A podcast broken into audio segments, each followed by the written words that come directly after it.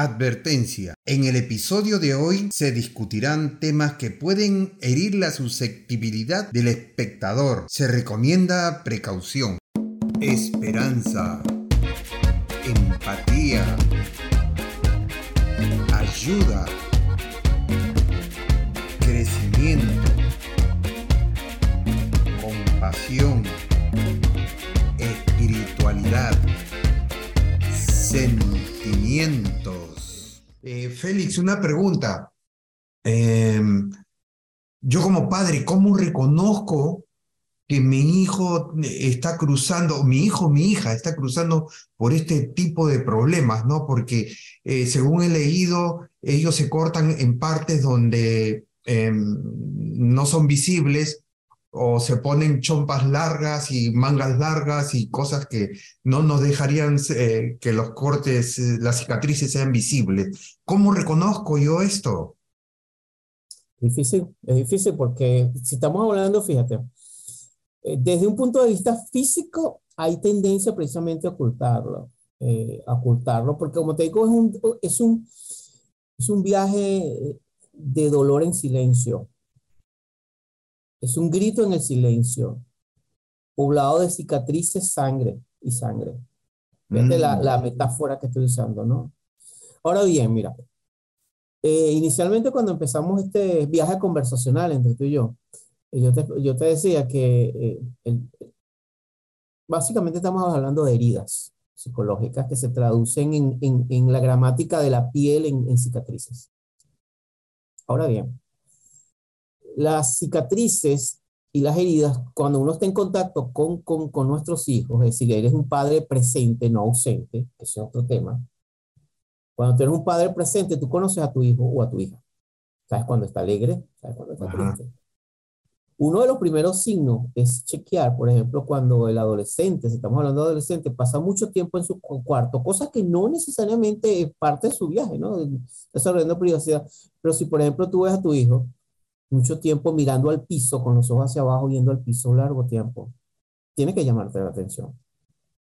Si tú ves a tu hijo muy callado, si tú lo ves con una, tú conoces, tú resuenas con tu hijo, si lo ves triste, si tú ves que tu hijo, por ejemplo, evita la mirada, tiene que llamarte la atención. Esto no quiere decir, por favor, lo que me escuchen, no malinterpreten mis palabras, que es que se está cortando. No, estoy diciendo, el, el, el, contigo, por ejemplo, una pregunta tan sencilla, Walter, es, ¿cómo estás hoy? ¿Cómo te fue en el, en el high school? ¿Cómo te fue? ¿Cómo estás? ¿Cómo te sientes? Fíjate que es uno de, los verbos que vamos perdiendo y que son tan importantes.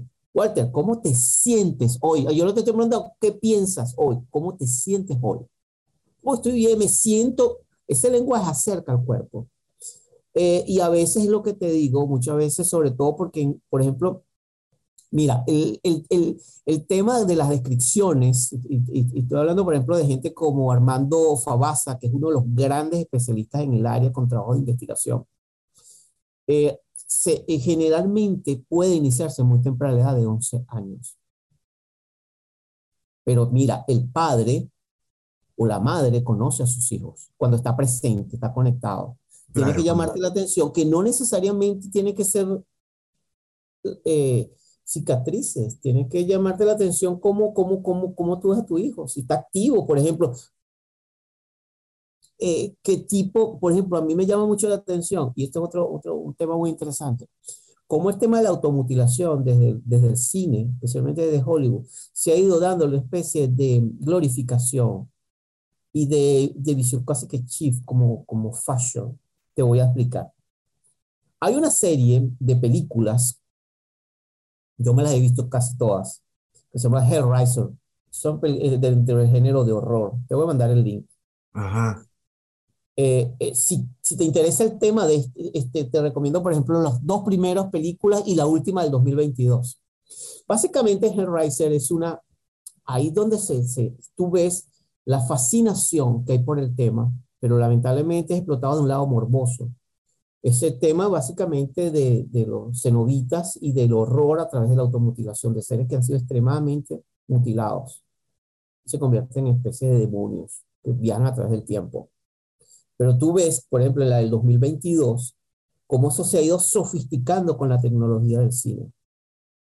Y hay una, la cantidad de seguidores y de fanáticos que ven a través de la deformación de la piel y del dolor algo como exuberante, te habla muy, mucho de la patología de estos tiempos y también de la corresponsabilidad de los medios de comunicación, también la, la, la relación de, de, la responsabilidad de gente que está detrás de la industria del cine. Y no me vengan con esto de la censura, porque una cosa es el arte y otra cosa es lo que se, la manera como se explota esto. Imagínate una mente inmadura, un cerebro que se está desarrollando, un lóbulo frontal que no está desarrollado, sino después de, se calcula después de los 22 años, absorbiendo esa cantidad de materiales. Si tienes un joven en una edad de vulnerabilidad, que ha tenido abuso, que no solamente es físico, sexual o emocional, y eso es en silencio, porque muchas veces, a veces hasta los padres, por muy atentos que están, no saben lo que está pasando.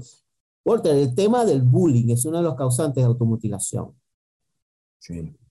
Cuando el niño o la, o la niña o el adolescente no tiene un espacio ritual, fíjate mi palabra, un espacio ritual dentro de la familia para sentirse que él puede hablar y ser escuchado escuchado. Entonces muchas veces le saltamos con citas de la Biblia, el que, el que es católico, el que tiene sus ideas, pero hey, esta persona, lo que, este niño, esta niña, lo que necesita es ser escuchado. Escúchalo, ¿qué tienes que decir? Y sentir el cuerpo, sentirlo. Una vez que tengas eso, busca el repertorio de, de, de, de, posibilidades. Eso es lo que hay que hacer, estar atento, sobre todo, mira, la edad de la adolescencia. Ah, se ha estudiado mucho el tema del bullying, por ejemplo. El tema del bullying es grave, porque el, el, el, ahí voy a entrar en otro, un tema que está muy correlacionado con tu permiso, creo que es sumamente importante desde un punto de vista pedagógico. Hay un concepto que se llama el concepto del mentor, creo que lo has escuchado. Un mentor es una persona que guía a otro, es un ejemplo para ti. Un mentor puede ser un buen amigo que tú tienes, un querido amigo que para ti es un ejemplo de algo que tú quieres desarrollar. Un mentor es un amigo que te da, te aconseja, te orienta en un momento de dificultad y tú lo ves como un mentor. Un mentor puede ser un, un, un líder deportivo, puede ser alguien que te inspire, o alguien que está en una posición de poder, es muy importante, y de liderazgo, que para ti es significativo. Dicho esto, los padres son los primeros mentores en la vida de un niño. Hay una corriente dentro de la antropología, y que me parece fascinante dentro del tema de la piel, que se conoce como el tema de la segunda piel, the second skin. ¿Qué significa esto? en nuestras sociedades donde el tema del ritual, del ritual de iniciación a la adultez se prolonga, a veces hasta los 40 años, tú ves hombres a los 40 y 50 años que siguen siendo unos adolescentes absolutos, hombres y mujeres. no sea que no quiere envejecer y no quiere atravesar por los rituales del pasaje. Ajá, ajá. Pasa algo significativo. Nosotros hemos perdido la capacidad del mentor, de mentorear a otros, de, ayudar, de, de guiar a otros. Se ha ido perdiendo. Se ha ido con con muchas razones. Una es del debilitamiento de la figura del padre. Tenemos una gran hambre de padre. Tengo una serie de cinco programas que dediqué el año pasado solamente la figura del padre. Con hay, hay, hay, un especialista que está en Japón, este, que estuvimos hablando, un psicólogo chileno, y estuvimos abordando esto. ¿Por qué te hablo esto del padre de la segunda piel? La segunda piel significa que hasta ciertas edades, por ejemplo, hasta los 18 años, en muchas culturas, por ejemplo, los suecos, que a los 18 años, bye bye, bye bye, ya te vas de casa. Pero antes de esa edad, en mucho, dependiendo de la cultura, el adolescente o el niño necesita de sus padres para ser protegido. Sí. Y entonces nos convertimos como en una segunda piel de ese niño en protección. Eso es lo que quieren decir muchos antropólogos el concepto de segunda piel. Tú eres la segunda piel en protección, en cuidado, en dar protección con respecto al mundo de afuera. La segunda piel, por ejemplo, en un orfanato se transforma en la institución. O los niños sin hogar, o, que no tienen, o huérfanos de guerras civiles o de, situaciones extremas, las instituciones o el campo de refugiados, etcétera, etcétera. Por ahí voy. El mentor, históricamente, hay dos, básicamente hay dos distinciones con el mentor. Si habláramos en términos psicológicos, lo que pudiéramos los psicólogos que me están escuchando, en términos jungianos, en términos de arquetipos, imágenes que han estado en todas nuestras culturas, el mentor pudiera representar un rey, de king, o la reina. ¿Qué pasa cuando estamos frente a un rey o una reina? Hey, ese rey puede ser un cantante que tú hayas admirado toda tu vida y vas a un concierto de ese, de ese cantante que genera reverencia, que esa admiración y respeto. Es algo que tú, tú ves en la presencia de ese, de ese mentor que está allí, es algo que te inspira. Ahora bien, lamentablemente, como en todas las historias, todo tiene su lado oscuro y tiene su lado lumínico. Hay mentores, Walter, fíjate las palabras que voy a decir, que bendicen a un niño, que le dicen bienvenido, eh, welcome to this world bienvenido. Tú eres bienvenido, tú eres valioso, tú eres eh, maravilloso, tú estás lleno de regalos para el mundo. El mundo, imagínate qué diferencia cuando tú le dices a tu hijo, the world is waiting for you, el mundo está esperando por ti, afuera. E, te cambia, es el mentor que te bendice, es el rey o la reina que te bendice. A lo largo de nuestra vida podrás recordar ciertos momentos maravillosos de tu vida cuando tú has conseguido un mentor que te ha bendecido. Dices, Walter, yo creo en ti. Tú vas a salir adelante. Algo te ha cambiado. Esa es la función de los padres. El gran mentor. Pero Walter, ¿qué pasa cuando el mentor es un mentor oscuro y torcido? Hay mentores que maldicen a sus hijos. Hay mentores que le dicen, tú no existes, tú eres invisible. Wow puedes. Fuerte. Es muy duro, y de hecho te lo estoy diciendo y, se genera un ambiente. Sí, Eso está allí, el abuso, ese asesino en serie invisible, pero presente en nuestras sociedades, que se da no solamente a través del. Se llaman rituales de abuso, de ese terrible ritual de abuso que es no solamente el sexual, sino el emocional, el físico, genera unas heridas profundas en la psiquis de una persona, que dependiendo del nivel de ese espíritu, a través de su viaje por este mundo, caemos en un tema que es hermoso al mismo tiempo, trágico y hermoso, los regalos de, la, los regalos de las heridas.